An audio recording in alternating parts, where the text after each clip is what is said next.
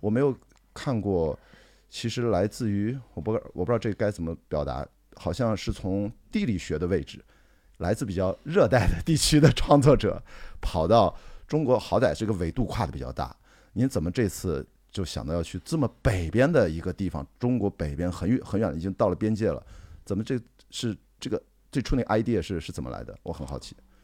我觉得我其实呃一开始就是想要去打破我之前的呃创作方式，所以其实现这次这部电影呃所有的决定都是有点冒险性的，嗯，都是跳跃出我所有的舒适区，看得出来。对，而且我我觉得它是更加自由、更加流动的一种创作，对。我之前第一部电影《爸妈不在家》热带雨，很多人看到的，就是当然喜欢的影评人啊，喜欢的观众也很多嘛。嗯。但很多呃，有些朋友、有些业界人士都会反映说：“哇，你拍电影怎么那么的成熟，然后那么的老成，那么的哦，少年老成，那么的 工整，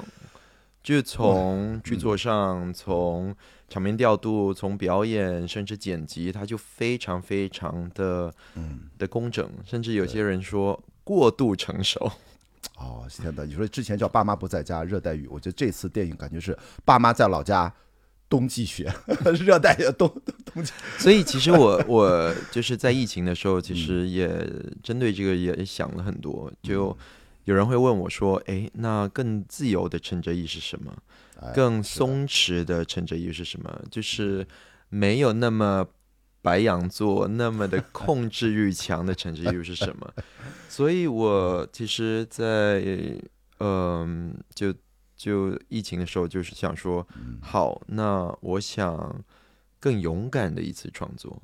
我想更加的呃，不要。设限自己，嗯，不要就是带有任何的之前的一种设定的去创作一部电影，对对，因为明显的感觉到这个画面，比如第一场戏，其实一出来，在一个啊导游的大巴车，这大陆的朋友们这太熟了，这内地的其实每个人都坐过这样的车，就是我突然看那镜头，哎。这好像是不太真哲意啊，怎么看着像在看贾樟柯导演的某一部电影，你知道吗？就是那个那个演员群众演员的感觉面貌，就明显的一看，这好像哎，这是一个新的陈哲艺。一个很巧，就是我刚才不是说的苏亮导演坐在这儿，他跟你说了一个截截然相反的话，他说，呃，学霸对他来说不是一场冒险，是一场精心准备的一段创作旅程。但是正好跟您相反，就的的确确，我看到有人说啊，就是。第一，我也是看到一些画面，想到了《朱二与吉姆》，我觉得肯定会有人提到这个事儿，就是对你就是怎么去这个那个画面感出来，是先出来的人物，还是先出来的某种我不知道是大自然的长白山的漫天大雪的画面？第一个出来的是什么啊？我第一个出来的是两个东西，嗯，第一，因为我我想说好，我想拍一个年轻人电影。为什么？因为我之前都拍家庭片，然后热带雨拍的是四十岁女人的一种中年 危机，然后大家就觉得说：“哎，你到底多大？” 没有，就你看起来那么年轻，你怎么拍的东西都那么的老成？陈导，您哪一年的啊？我是八四年，八四哦，OK，我还比你大五岁，所以差不多同龄。对，所以我想说，好，那我想拍一个关于年轻人的电影。OK，呃，也没拍过，但是我会在家里就思考说。哎，我喜欢过的很经典的年拍年轻人的就是精神状态的电影有什么？嗯，就想到特吕弗的《朱玉珍》是，而且其实我也没有说哦，我去返回重新去看这部电影，因为我不想做这样的事情，就回去看，然后去抄，或者说去看他的故事框架，他怎么去建立这些人物。我反而其实我就凭我的记忆，我想到了是它里面这三个人。呃，很松弛，嗯，很奔放的那种状态，所以我第一个想到是这个两男一女，很松弛、很奔放、很自由的状态，是，那是第一个。然后第二个想到的就是，就是冬天，对，放到哪里，把这个状态放到哪里，对不对？嗯，对我接第二个想到就是冬天，然后我跟就是跟我一起合作制片人就讨论说。好，那你要来中国拍冬天？我说我本身热带地区，然后祖籍在南方嘛，嗯算是南方人，是，嗯，在福建。那嗯我不想去中国拍一个一个南方的冬天，我说没味道。嗯对，所以我想说，好，那如果要拍冬天的话，那我真的就是要做去中国最寒冷的地方拍一个大冬天。嗯嗯，也没去过。对，呃，这辈子没去过啊，没有那么北过啊。对我最北就去了北京啊，，北京啊，我刚想说，也就到北京吧。对，就是北京嗯以外，北京再往北就没没去过。对，对，也没有去过东北。我可能印象中的东北都是所谓的，就是电视与电影的一些影视作品所看到的东北，嗯，有那种小沈阳的那种小品啊，哎呦，这个然后 然后然后对然后有呃就是比如说嗯。呃钢的琴啊，比较哦。丧一点，然后比较破那种旧工业的那种感觉的东铁西。区啊，然后嗯。然后还有比如说刁亦男导演刁导的那个白日焰焰火然后当然现在也很流行去东北拍犯罪题材嘛。啊，包括最近东北在在复兴 啊，有一种说法叫东北的呃文化复对兴。，所以我但是我这次我想说我要拍东北，但是我自己没有去过，嗯但我也没有说好，那我去做一个所谓的复习。回去看这些电影，然后想说，哎，要拍出那些电影的气质不。要去做，基？本上每次嗯拍一部电影，或者说在创作的时候，我不会就是带着任何的包袱，嗯或者任何的一种批判，嗯我就想说，好，我就睁开眼睛来感受这个地方。哦但是我在开始创作的时候，其实我先以一个故事框架来来来来建立起。第一，我先是有这些人物的的一些背景，对我先有这个人物，然后那故事框架基本上就是设定为四天三夜，嗯很短暂的一个这三个人的一个瞬间。对，所以我也想说，哎，好，那他们前面在城市里面溜达，城市里面就是玩，然后培养情呃情感，嗯但是我希望说后面他回归到一种就是一种大自然的一个状态，对，然后我就先找了结尾我要的那个景的感觉，OK，所以我想要先找这个大自然，对，对，就三个人至少躺那儿，类就类似那种景，或者说吧对对对，嗯。类似那样的景，嗯。所以我就就是在百度地图上面 搜了一下，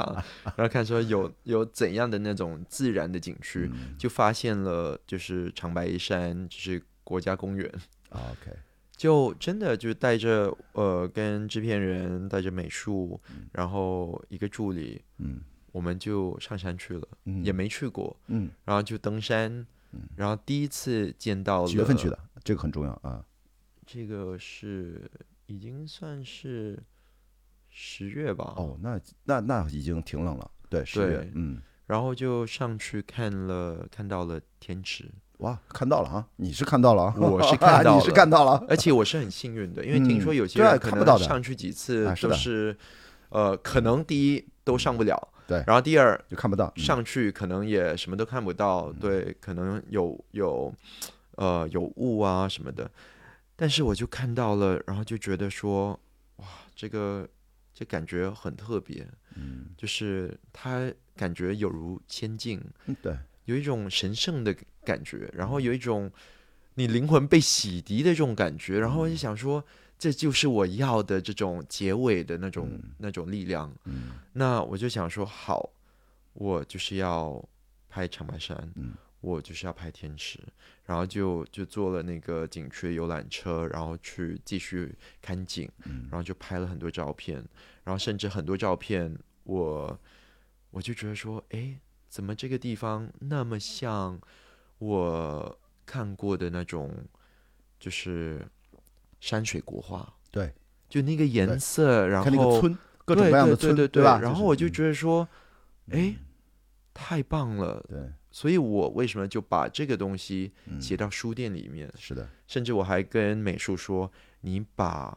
那个长白山，就古往今来画过天池、画过长白山的画，嗯。全部收集起来，我们弄本册子，嗯。然后让浩峰这个角色去发现这个东西对，进入到这个世界，被这个东西所所所迷恋住了，然后最后他想要去，对，然后后面我就用影视的方式把这些话让它实现起来。是的，对，所以他应该说，他创作也是很流动。我看到很多东西，我就就被抓住了，嗯，然后也很想捕捉下来。那因为选择了长白山，也就做了很多资料的搜寻，嗯然后也找到了这个朝鲜族的这个传说，对。关于一只老虎、一只熊，然后这个熊怎么在一百天后变成一个女人，变成一个熊女，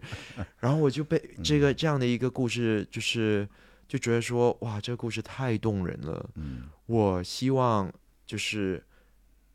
呃，里头的一个人物发现这个故事，他讲述给我们这个故事，最后我就实现这个故事。，OK，看到里面的这个熊，所以所以其实里面其实这次的一个所谓的创作的一种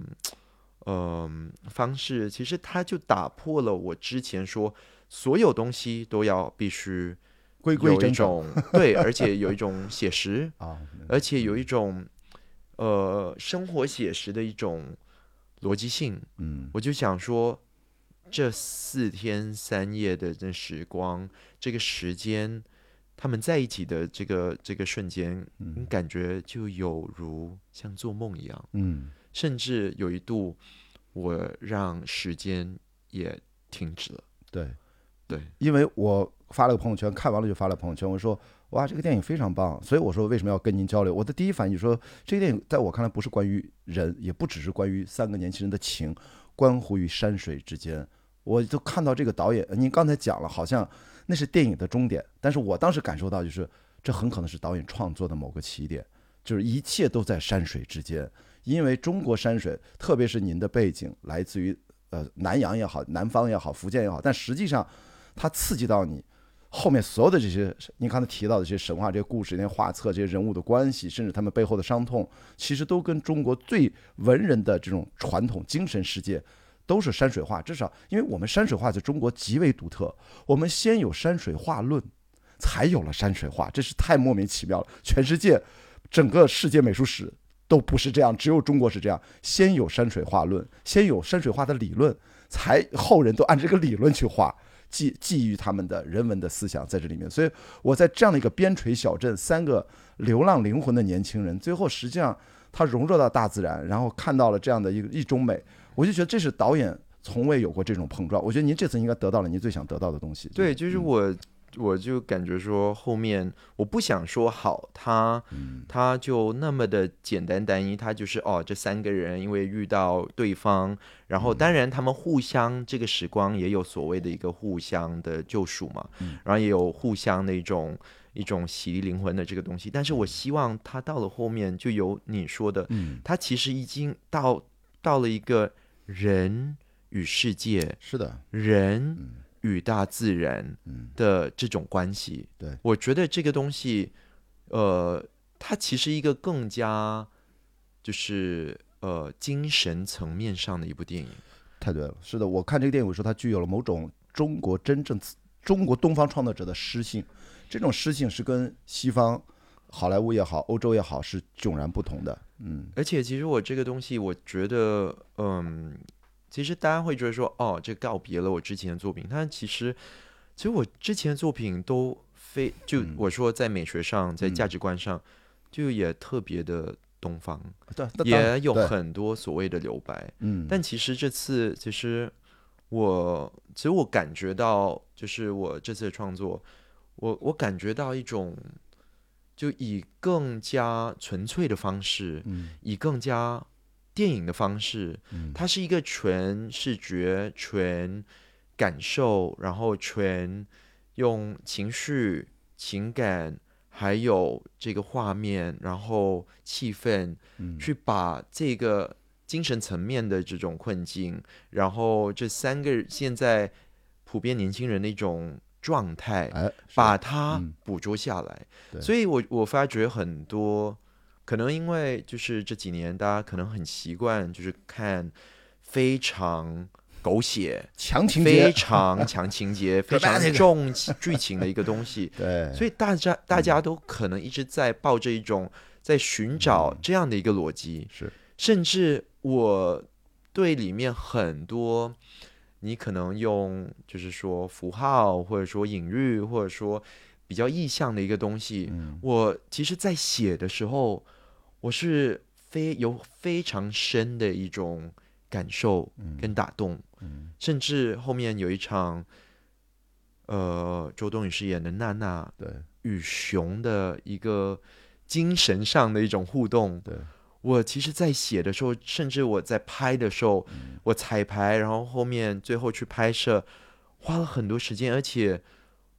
那那那一场戏，我是很被打动的。嗯但是其实大家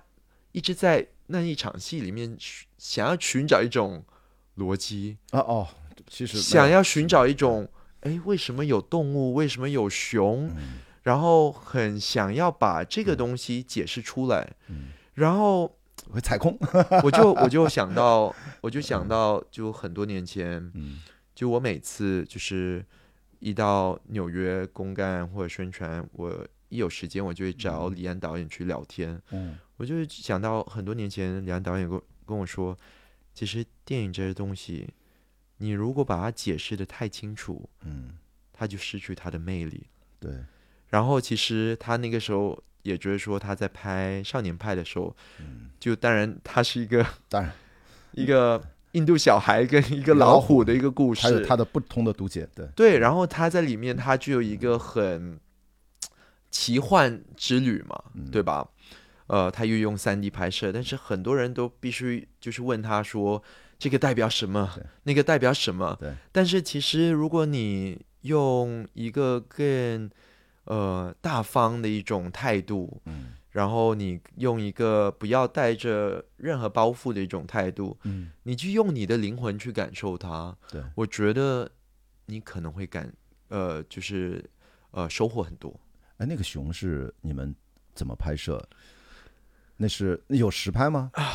那个熊，对啊，应该不是吧？我觉得。那个熊最后是用戏剧做的，对啊，我就说那个不能，就是我，但是我、嗯我花了很多心思，基本上就最贵是不呃是那场戏？我我想说的就是，就是我 我啊看了很多那种天然动物嗯历史，就是纪录片，对，看了很多就是熊的视频，嗯甚至我给那个特效公司的挑战是说，我不要看到一个所谓很浮夸或者很卡通，或者我们就是可能就是那种猛猛兽性的，东西。要我要看到的是一个感觉，我们在看一一个纪录片。对。它就要那么的写实，嗯它就要那么的真实，但是我又要这个熊，它真实当中嗯又带着情感，所以我是就像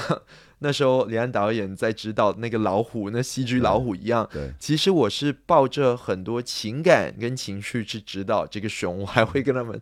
还给这个熊一个设定，它的背景，嗯它是一个母熊，它是什么？然后它在，它它为什么有一种那个熊本身，嗯你前面觉得它可能有一种攻击性，但后面它又有一种伤感。嗯，所以其实我，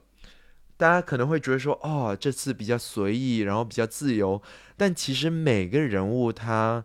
背景，他每个小细节，甚至我在里面所有的，就是所有的小桥段，嗯，我都很精心的去想过的。所以说这个是纯 CG，没有捕捉吧？没有什么演员的配合这种，呃，有，就是也有也就是通过一个，对我找了一个啊专业的演员穿了一个就是是呃蓝色的那个、啊那个服饰，CG 的服饰，特效嗯服饰。嗯然后我我也跟他踩了很久，啊，我觉得而且他也挺可怜的，因为他需要在在就是很寒冷的一个冬天，然后嗯在在很深的这个雪地里，然后就一直在那边爬来爬去。嗯，另外对他其实呢在实景里面去采集啊，因为我刚好看到呃万马彩蛋导演遗作嘛《雪豹》，是他也是有一个 CG 的这样的一个雪豹的一个角色，我跟他的视觉总监其实刚好也有交流过，其实就要这种事情其实是 CG 的动物角色是比较高难度的这一档，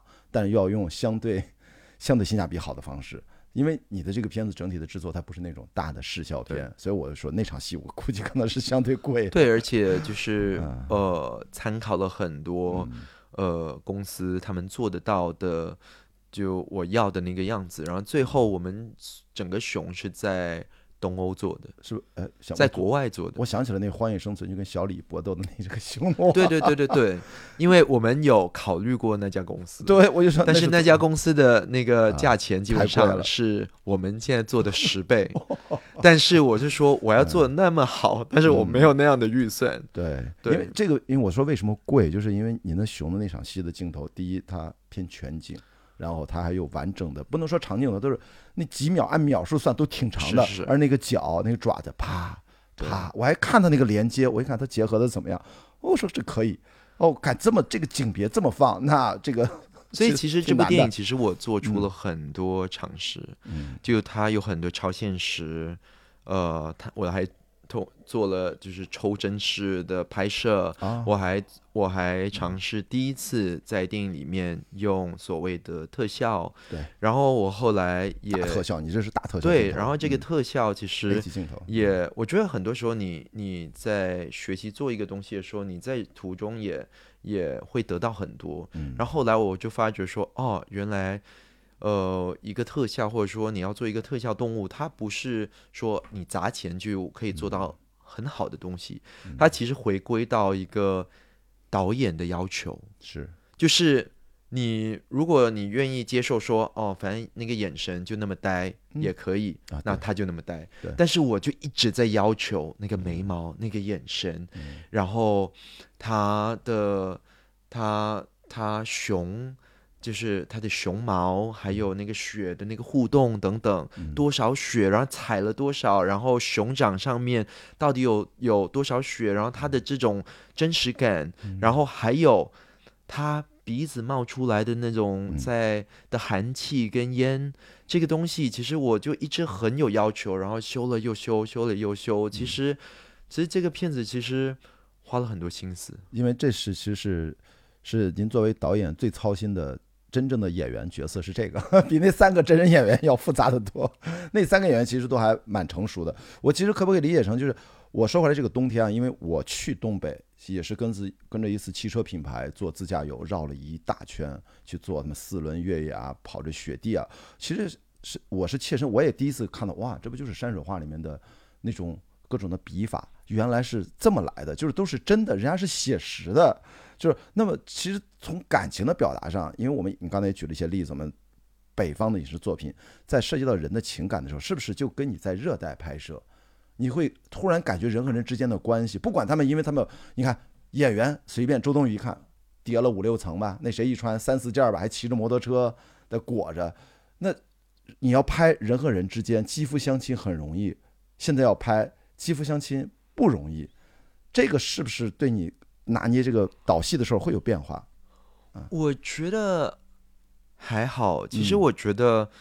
你你你会感觉说这些人物都有一种感觉，就是外冷但是内热。对，嗯你会感觉说，因为这这几个灵魂，他们都都感知到就是彼此就是的一种受伤的一种状态啊，灵魂，嗯他们很快就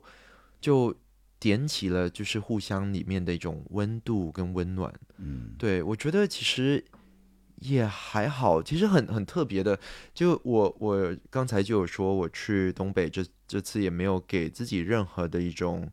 呃之前的一种先入为主，也没有带着任何的有色的一种眼镜去看东北。嗯可能大家觉得说冬天大冬天它是灰灰的，它是枯枯的，嗯它是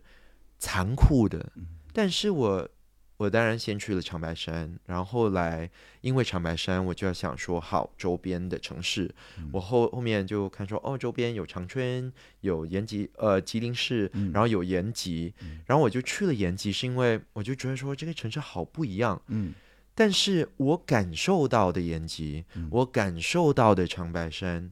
我感受到那可能跟我的人有关，嗯。因为可能我是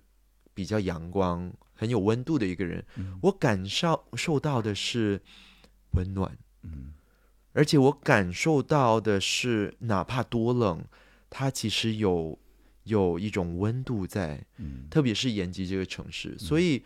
所以可能大家对东北有那样的一种印象，嗯。但我第一次去，我看到可能因为延吉有很多朝鲜族，对，然后朝鲜族，然后当然 因为我我去了延吉的，我们基本上就是找了一个导游，然后就玩在延吉玩了三天，嗯嗯，就真的以游客的身份去感受这个地方，嗯。然后你就发觉啊说，民俗村也去了啊，民村对对对，所有你看到的都是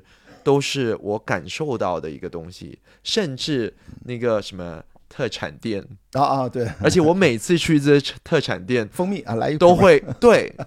甚至我们这次就是我们支持一下。没有我们这部电影去了那个戛纳电影节嘛，啊啊，然后制片人就说啊，我们应该去法国送人家一点什么东西，然后我就说长白山蜂蜜，蜂蜜我们就真的从 那个特产店买了四瓶的长白山蜂蜜，然后带去戛戛纳，纳。然后送给戛纳的朋友们。嗯。对，那其实你看到的，但是我感受到的是这个，我感受到的是，我没有感觉它的旧，我没有感觉到它的破，我感受到的是这个城市的一种潮，嗯，很特别的，没有人会用潮来形容嗯东北，但是我看到的延吉是这样。因为你的一句台词说啊，你没想到延吉还有这种地方吧？跑到夜店那场戏，梆是，梆梆梆，但是 我看到的延吉是这样的，那可能因为嗯朝鲜族经常去韩国打工，嗯所以我看到的延吉是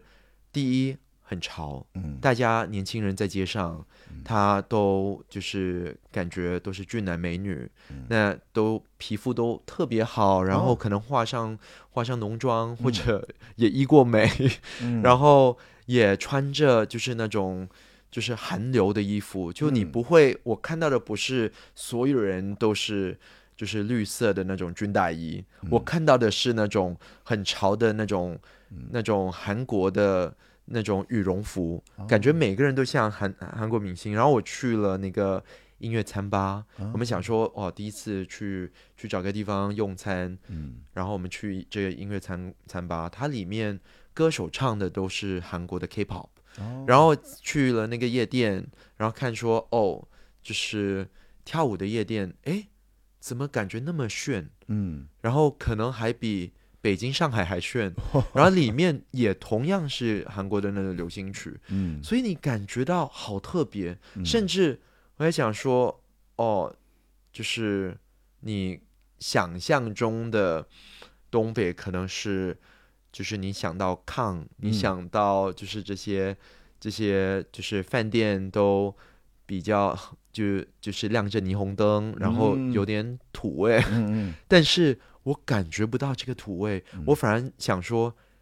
我看到大家都对上海非常的熟悉嘛，对，上海是一个就是到处所有街道上都有很多那种咖啡店的一个城市，是的，嗯。但是你没有想象说延吉的咖啡店比上海多，而且它不是那种品牌式的那种星巴克，嗯。它是那种独立的咖啡店啊，是的，是它的，是的。基本上嗯。把韩国首尔的那种咖啡文化都带到那里去了。嗯，所以其实可能大家会觉得说，哎，你怎么拍到的这个东北非常不东北？嗯你是一个外国人看东北，但是我看到的就是我我捕捉到的，我感受到的，嗯我就觉得说，这样我我自己都觉得有点。有点我不深信，或者说有点梦幻的一个城嗯市，就是所有的街道上，所有的告示牌，所有的大楼上面，你看到的都是双语，嗯。然后当然有中文字，然后你也看到朝鲜文，嗯。然后你在街上上都会听到朝鲜族的那个朝鲜语、韩语，你就觉得说这好中国，但是 又特别的不中国，它就很像在，因为它又是一个所谓一个呃呃呃边境的一个城市嘛，嗯所以你就感觉说你走到了世界的一种边边。然后这个地方又特别的，它有一种特殊的一种混杂式一个文化，嗯它又有一种异乡异嗯国的感觉。嗯我就觉得这个地方太适合让我讲这个有点梦幻般的一哎种精神性的一种年轻人的故事。就是大致有各自精神危机，同时像具体到刘昊然，就是丢手机九十六小时，然后时间停止的故事，就到那儿。他那手表，我觉得就我当时看手表啊，这个好符号，那就停着吧啊，要要不那个就属于你说的不给解释，就搁那儿的一个符号，你想怎么想都可以。这个我给你马上就能识别出，嗯，这个导演应该是干这个。但的确是，我想你四天都不让他去补办手机卡和去找手机，这也挺狠的。我觉得也好，反正那俩有手机就行。那这涉及到后面买书啊，扫扫码。我当时想，哎呦，他不会多一句台词说我没手机啊，哎，还好他没说，他说了吧，就有点你知道吧，就有点刻意，就是他反正就那样，就反正一百一百八十多，我记得是吧？反正你扫，就就那个那个戏，我偷书那个戏，我觉得那个就有点小年轻，对吧？就是在电影里面，我就看到这种青春，要要不然我们其实挺少看到这种刻意的去对抗。但还好，他最后还是买单了，就搞笑啊！你没干嘛啊？回来了，我他们真要跑出去，我说哇，这个这个这个这这行不行啊？是不是又要有人跳着说啊，这个不好的误导，巴拉巴拉？我觉得就还好，就是一直让这三个人，我觉得在他们在尽可能的创作的尺度内，足够放飞自己了。然后每每到，而且他们三人之间的关系，我觉得屈楚萧是给我的感觉，他好像给我感觉入戏比较深。我通过一个细节，他第一次坐上他那个小三轮，啊，不是，反正就他那个叫什么皮卡还是叫什么对？，一上你知道他第一次上车的时候，他有个动作，他是嗯一钻那个安全带，他就进去了。就是你知道吗？就是看演员的表演，就是他这个动作他一定是设计的，他一定是练过的。什么是一个真正开开小车的一个司机？就是在这大陆开车，他不会，他后面第二次坐车，他把安全带扣过来了，但他第一次就是一钻进去，咔，把他直接其实早就卡在那儿，他钻进去，咔一拉就，哟，我一看他是观察过生活。这是有意，我不知道这是不是来自于导演还是来自于演员本人。我觉得他就是他在很自动脑子然的很找到这个东西。对，我觉得他们所有人都，我都真的觉得他们在里面的表演都特嗯特别的好。对应该是我我自己来看啊，这他们三人近几年可能最好、最松弛、最流动、是的，最自如、最自然的一种表现。流动，我觉得其实流动的特别好，因为说实话，周冬雨，我们大家对她最早的印象，张艺谋导演，对吧？这个是那样的，这么小小年龄的，很清纯嘛，对吧？他他的那个电影讲的就是他一出道是那样，说要把它拍出这种复杂性、伤痛，当然。呃，七月与安生已经赋予他了一些，从那之后，你看他就完全变化，但是要把它拍出性感，它可比心花怒放那个性感完全不一样了，对不对？是完全不一样了。是，哇！我看这电影，我说周冬雨厉害，我说她其实已经掌握了一些一些真的表演的一些东西。你要知道，她相对小只一点嘛。你，看的太准了。真的。因为我们其实从定妆一嗯直到拍摄，嗯，我其实一直跟冬雨说，嗯。我要拍出你的性感，是的，嗯。我不要你，我不要就是一直拍出大家熟悉的那种少女味，对。我要拍出的是一种有性魅力是的一个成熟女人。是的，在刘昊然完全抵挡不住。您其实拍了两场半的性爱戏啊，就是第一场，呃，其实是一场是失败的，啊，不，其实这两场其实是一场，但是你把它分成了两半儿。但注意，每一次都是他发起了性主张的表达，是女性，这个是很厉害的，在中国就马上就把这个角色塑造起来了。他不怂的，他直接哎，后来还问，哎哎，这还继不继续？啊，怎么这这真的很搞笑？在这个不是搞笑，就是就他的性格咵就起来了。然后那半场，我觉得比前面那两场还要棒，就是隔着那个浴帘，哇，my oh my god！你知道上次看到这样的那那那一场戏我，，oh my god，我写的时候我就嗯非常的心动，是的，然后我自己还跟美术跟造型师面前，嗯我自己都演过一遍了，你知道吗？我很清楚我要的那个情绪，而且我自己这部电影里面，整部电影里面其实有三场戏我是非常喜欢的。嗯，然后我整部电影我最喜欢的，真的就是浴室浴室这场戏，这场戏，我觉得他。当然，我们知道当下因为审查的原因也不能太过，我觉得就是在于他的克制。我们都知道这个环境情况下，我们如何克制的把这种情感，因为那一刻，我觉得刘昊然那个角色叫叫浩峰是吧？他就活过来了，就那一刻他活过来，他他可以安心的坐上火车离开做梦般的九十六小时的延吉了。我觉得我就很感动，那一刻我终于很感动。呃当然这样的戏啊，之前我上次看到很类似的，但是就不一样，因为那个更克制。白雪导演的那个叫什么什么什么过青春，过青春，它里面不是缠胶带那那场戏，哦那场戏其实荷尔蒙张力也很，但是它是那种暗暗的，然后那种封闭空间胶带那种呼吸感，但是这个很直白了，但是又隔着一层，然后两个生命就第一次跟他上床，呃，叫什么性爱戏，呃，不有点小挫折，后来成了，然后但是真正到这一场，我觉得就像浩峰这个角色，他不管他过往的伤痛是什么，用这种方式，反正拯救了自己吧，而且对方都意识不到，他自己意识到了，对，然后他就走，哇，我觉得那场戏就就落在这儿。因为浩峰，我看到网上有网友给我留言说，为什么刘昊然演这个角色特别像一个贴上胡子假装大人的感觉？你让我怎么回复他？我说你有没有想过，生活当中本来就有很多人，他就是这样，他就是在装大人。我觉得这个这本身，如果他真的是那种的话，也没有问题。何况这个角色远远不止如此。我我其实没有分享过，但是其实嗯，浩峰的这个造型是有一个原型的，哦，就是说是我我在刻画他的时候，或嗯者说我在做他的造型的时候，我其实就是有一个也不是很亲的一个朋友，然后也是做金融的，嗯，然哦后也是那种呃白领上班族，然后也很优秀，然后有一点点呆呆，嗯。呃，然后挺纯的一个人，他是有一个原型的，哦，对，所以说你对做金融这个就是还是就是，要不然你没有原型，你不会刚好，因为刚好我太太也是做金融。的，所以写起来比较比较自在，也不是说比较自在，当然当然呃对，但是我我真的觉得，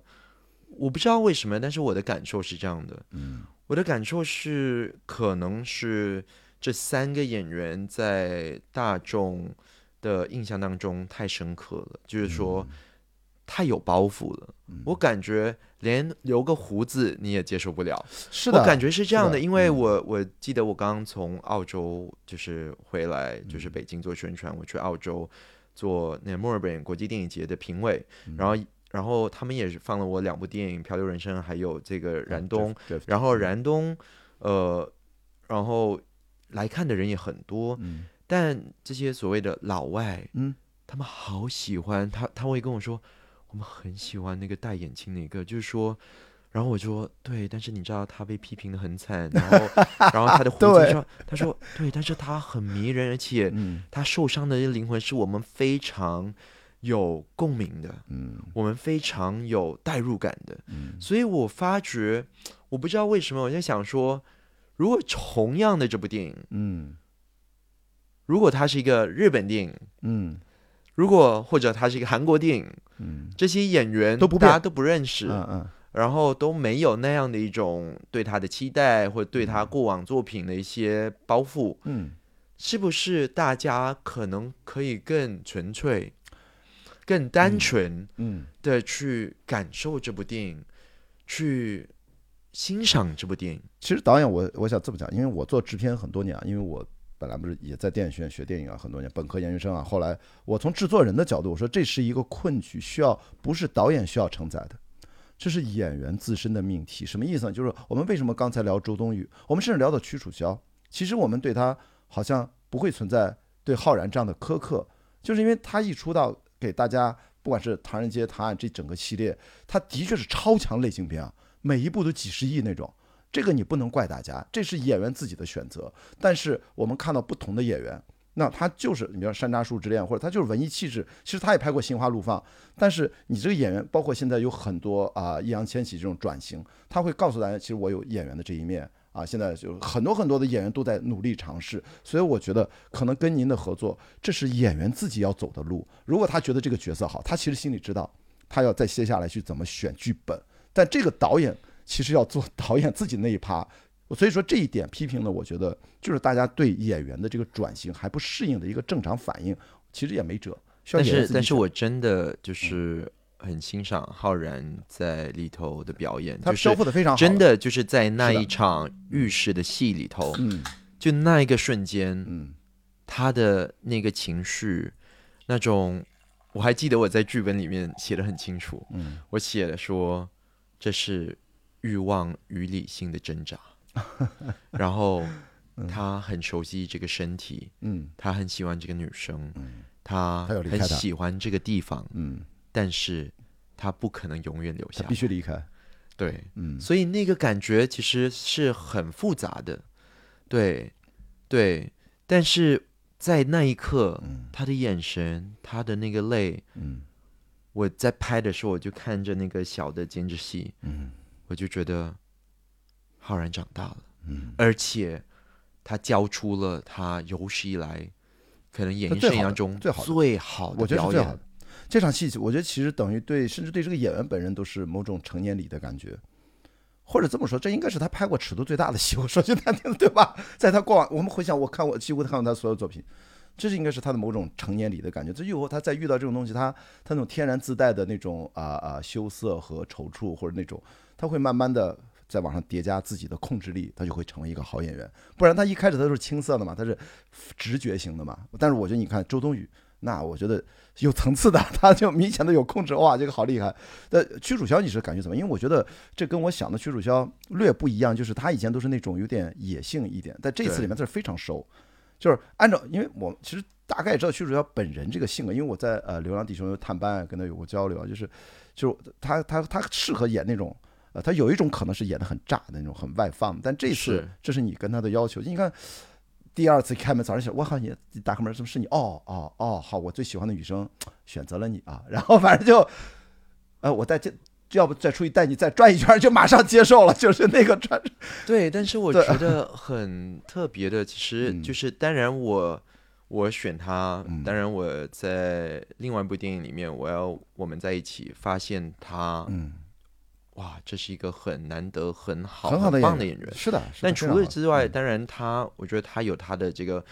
很酷、很潇洒的那一面嘛，那一型。嗯但是我在想说，但是我不想他只嗯去，如果你你有这样的型，但你演的就是这样外在的这个东西了对，我就觉得嗯很多时候我在塑造一个人物，我觉得他本身人物应该是有一种张力的。嗯。你觉得他是这个样子，但是他的内心其实是有一种柔软的，嗯。他的内心其实是有一种害羞的，嗯。甚至我有跟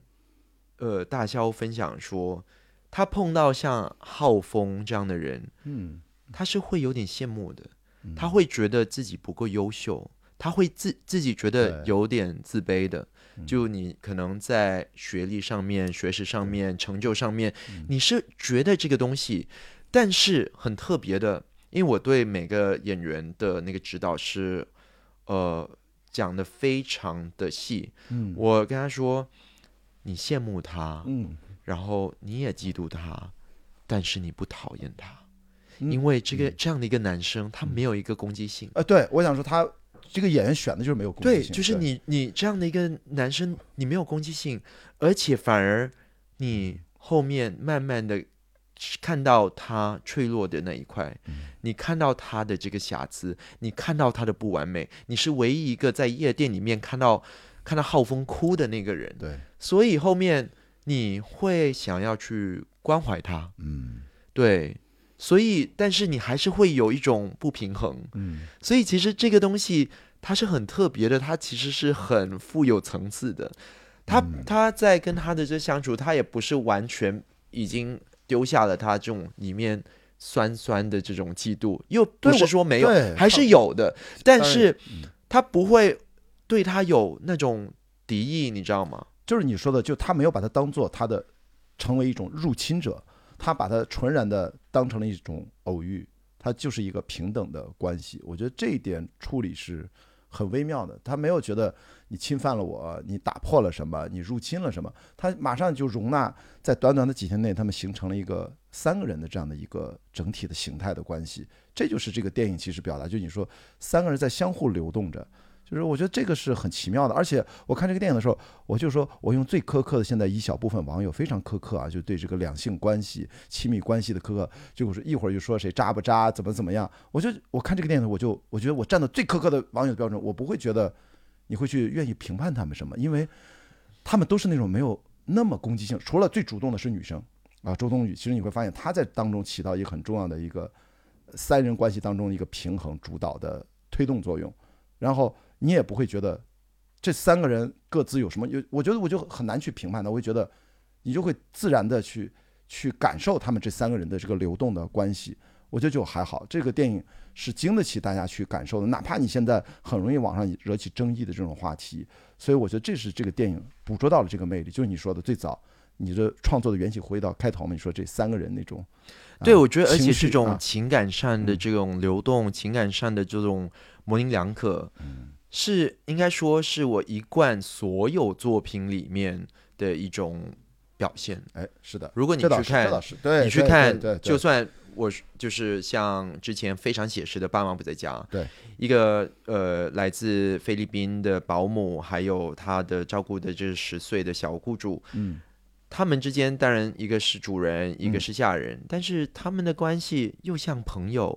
又像母子。嗯，但是拍着拍着，我就觉得，嗯，哎，大家可能会记得有一个洗澡的那个戏，对，然后他就给他洗澡，但是你拍着拍着会觉得，怎么有一个暧昧出来了？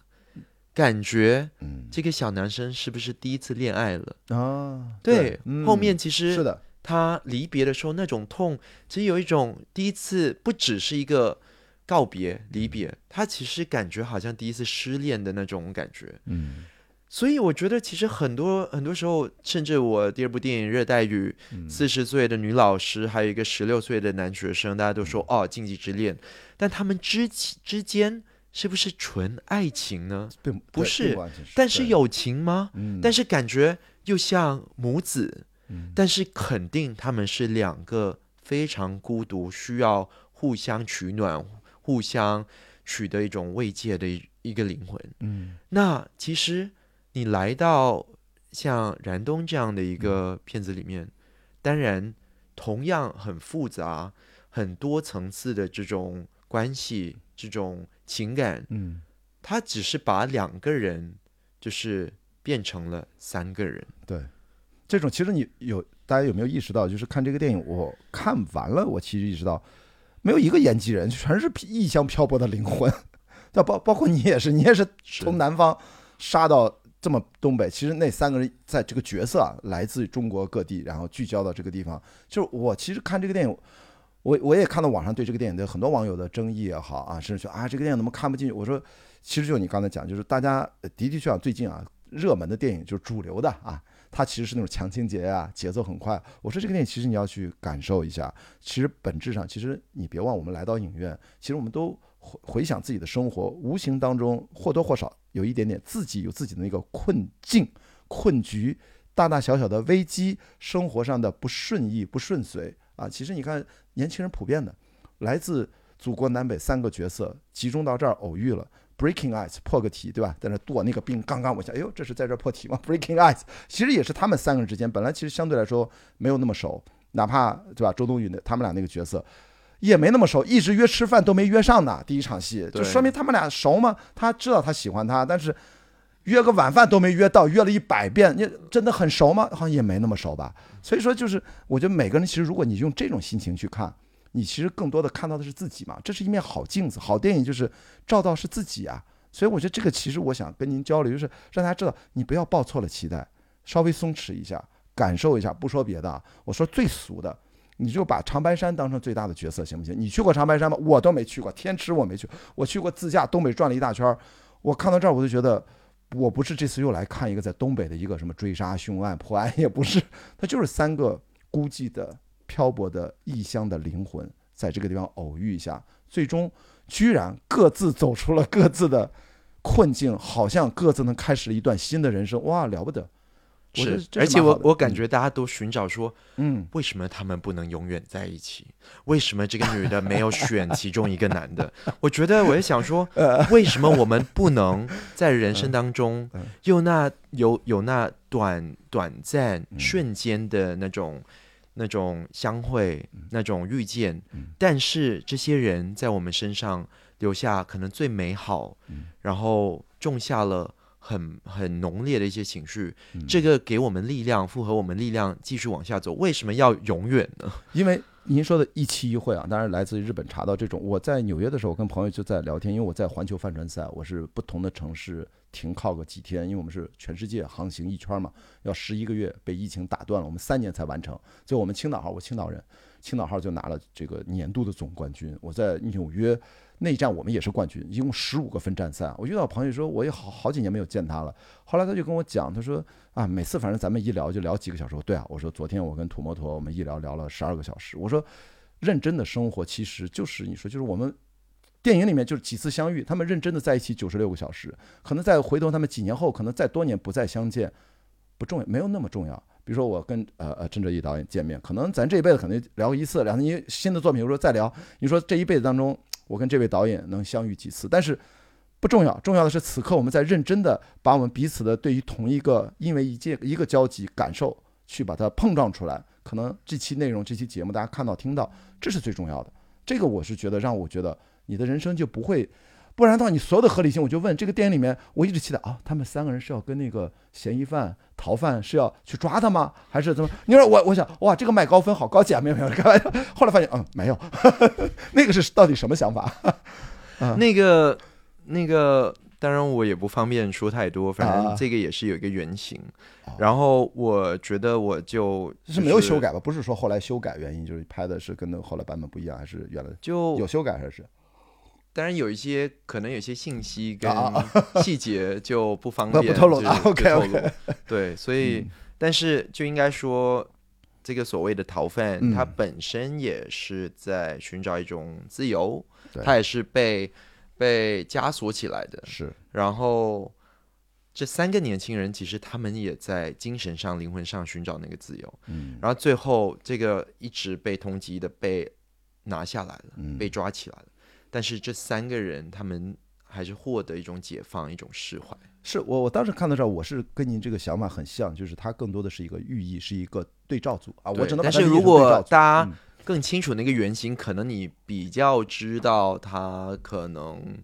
的他可能就是的一些社会或政治意义吧。哦，所以就说其实有原型，但是在这个地方，我觉得是适度的，就是放进去，因为观众会认为这好像听上去是一个所谓的情节啊，很重要的一个伏笔啊，就是按照又按照传统的剧作那个说啊，你墙上挂把猎枪，你是不是要开开开枪啊？后来说啊，开没开到这儿。熊出现了，就是最高潮是在那儿。原来哦，三个人，我觉得哦，我就知道哦，那我就我看到那儿我已经知道，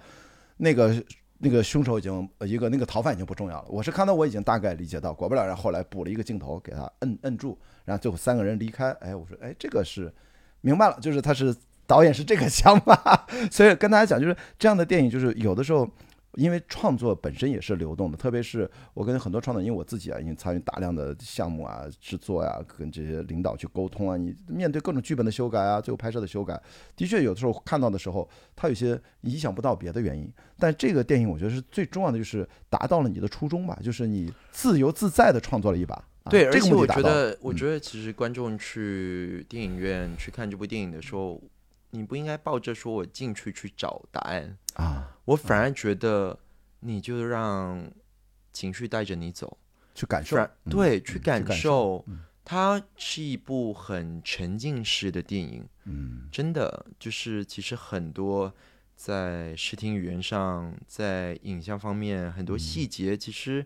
我们我跟主创其实下了很多功夫，嗯，对，然后其实里面。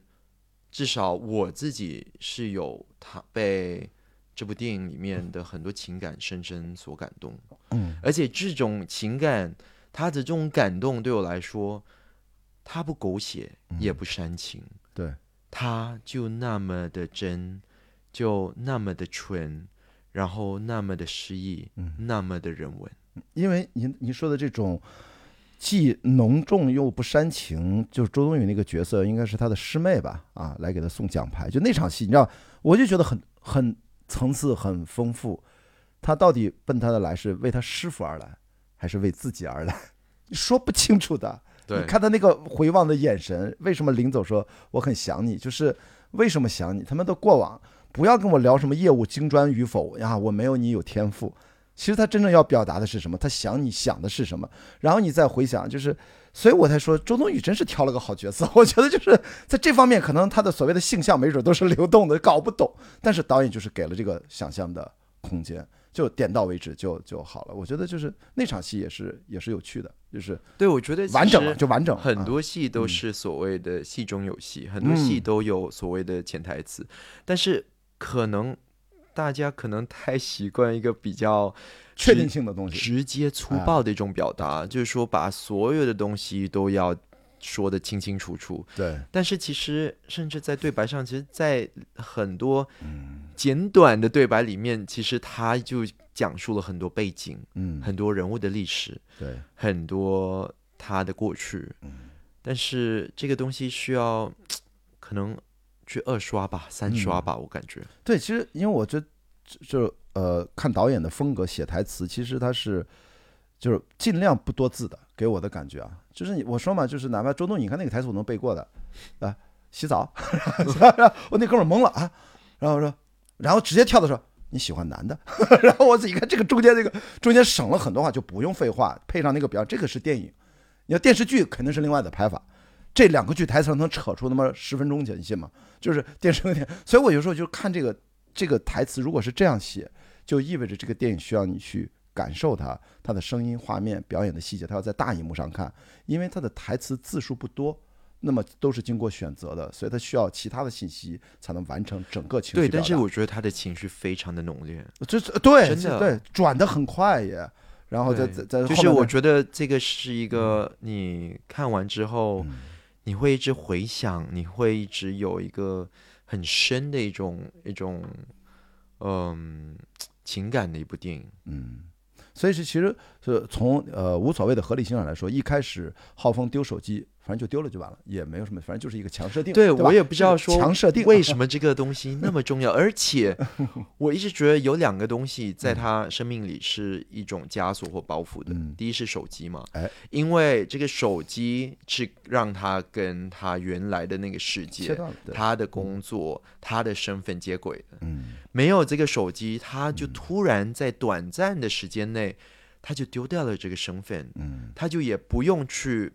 装成另外一个人。对，对，然后另外一个可能物件就是他的那个手手表，对，所谓很贵，他的这身份象征或什么东西，但这个手表后面连时间都停了，嗯后面他也把这个东西留在那里了。对。所以这就是我看到手机的时候，就会发现现在人真的就是被手机不能说奴役了，没有那么夸张了，就是就是他反复的，因为这个现代性的东西，它跟让你作为一个社会人一个最显著的特征在这儿，他会时时告诉你你要去复查，你要有你心里有问题。其实你会发现，扔掉了手机，好像他把手表一扔，他的金融的身份也扔掉，他其实就是浩峰，他就是这么一个人，他可以。发现跟大自然真正在一起之后，因为我经常我我是喜欢户外极限耐力运动嘛，就是我我一直讲一个观点，说我们尽可能人和人，呃，更多的去跟人之外的生命在一起，就是在大自然当中，他们微生物，他们是植物，他们你去散步，你去徒步，你去穿越它，不管用运动的方式、休闲的方式，这才能感受到我们的生命的完整性。我绝对不相信，比如说此时此刻，呃，只有我们几个在，就就这么呃没有生命了。我们家没养动啊，有一个植物在那儿，有还是有一个绿植，因为我经常出差，所有绿植都死了，因为我环球帆船赛回来全都就这个绿萝还活着，我剪了一段，是能长成现在。就是我们要跟其他的生命在一起，能让我们感受到自己本源的东西。太多的叫电子产品啊，互联网都是数字信息，它其实会有另外的智能形式，它最后会不断的剥离我们啊，最后我们可能要不就跟它融入吧，那是另外的想法。所以我看这个电影，我就说提醒大家，你要真的是脱离于你现在的这个框架之后，你会重新自我发现啊，而且可能看电影的时候就放下手机吧。我我最近在啊，中国电影院发觉，很多人很喜欢边划手机边边看影。电影，然后我感觉这样的一个部电影，其嗯。实你一转头划一下手机，然后你回去看，你可能就错过了它里面的一个情感、情绪或眼神，而且这个东西可能是有味道的、有意义的、有意思的，所以我觉得可能。真的关掉手机，放下手机，然后真的就是带着一个很沉静的一嗯种状态去感受这部电影。这是我们就是一种被电子产品异化的一种表现，因为可能时候大家都是吃着饭，打开电脑刷着剧，要不然就是切换着微信，在手机上玩着游戏，还回着信息，还刷着刷着游戏，就是好像包括短视频就不用说了，好像我们的生活是可以被切成那么细小的碎片的。实际上不是不可以，而是没有那个必要，而且实际上的确对我们造成了不好的影响，已经越来越凸显。我相信咱俩今天这个议题和角度会越来越多，通过个人切身的感受会反过味儿来。所以我是对未来有一点点好的期待，就是这些有些东西是必须要变化的。就大家因为会对我们的心智太多负面的干扰了，所以至少这个电影有没想到聊聊到了这个话题啊，就是把手机扔掉，你会有到更多的完整的生命的体验。其实真的是这样，因为我们在环球帆船赛，我们呃跨太平洋、跨大西洋、纵船迟到什么，一个赛段一个月的，一个月没有信号。我们就当然，我们有卫星流量，可能只能发一些文字的信件，比如给你给我家人啊、好朋友发邮件，文字、图片都传不了。所以你在上面，你拿手机，而且非常非常累，你也没有心思用什么电子产品手机，你每天就是 GPS 查天气、制定线路、配合操作，就是那个时候你会真的就感受到。所以我为什么看这个电影，我就会说这个话题，就更没有说超马越野跑，我们偶尔是要看手机，可能。我比赛，比如跑一百英里和两百多公里比赛，其实我能不看手机不看手机，看手机可能有的时候我们一般都把线路图打印出来，搁着防水膜。有的时候万一掉那个手机是个备份，因为你的强制装备比赛的时候必须要有信号的手机，万一紧急救援的时候用，我们也是尽量不用的。所以我是因为兴趣爱好啊，个人的运动，它是我是有很多次体验到人远离真正的高强度的手机使用或电子产品的使用，我们的生命的感受是怎样的。所以我觉得它会帮助我们更容易专注，不然的话，我觉得我同意，就是现在电影院你是放眼一看，全是亮屏观影，亮屏观影。所以问问导演，最后就是您现在是拍了这部电影之后，对你最大的启发是什么？他会对你后面的创作会有什么新的？就是啊，我还能这么拍片，我又想到新的方式，怎么样？我本来我觉得有最大的本来有很大的一种启发跟收获，但是现在这几天我有很大的打击。哦，因为市场，因为没有，我觉得不是市场，我我从来不是一个会顾及什么票房啊，就是就是那打击来自于哪里？真打击在于，我觉得我感觉我突然无端端他那么有情感，然后那么情绪饱满，然后非常人文的一部电影，最后被骂的就是那么的对，然后就觉得。当然也不是我特别去看的，因为我从来不去看我任何连访问啊、评论或什么。但是会很多朋友就很关心，然后就发给我说：“你知道是这样的吗？你知道很多人都看不懂你的电影吗？”明白了。然后我就会很很迷惑。导演叫迷惑的是，因为嗯，因为可能可能我是一个外国导演，可能我接触的可能是比较可能在国外的观众。我在想说，就算。今年我们这部电影去了入围了戛纳电影节，嗯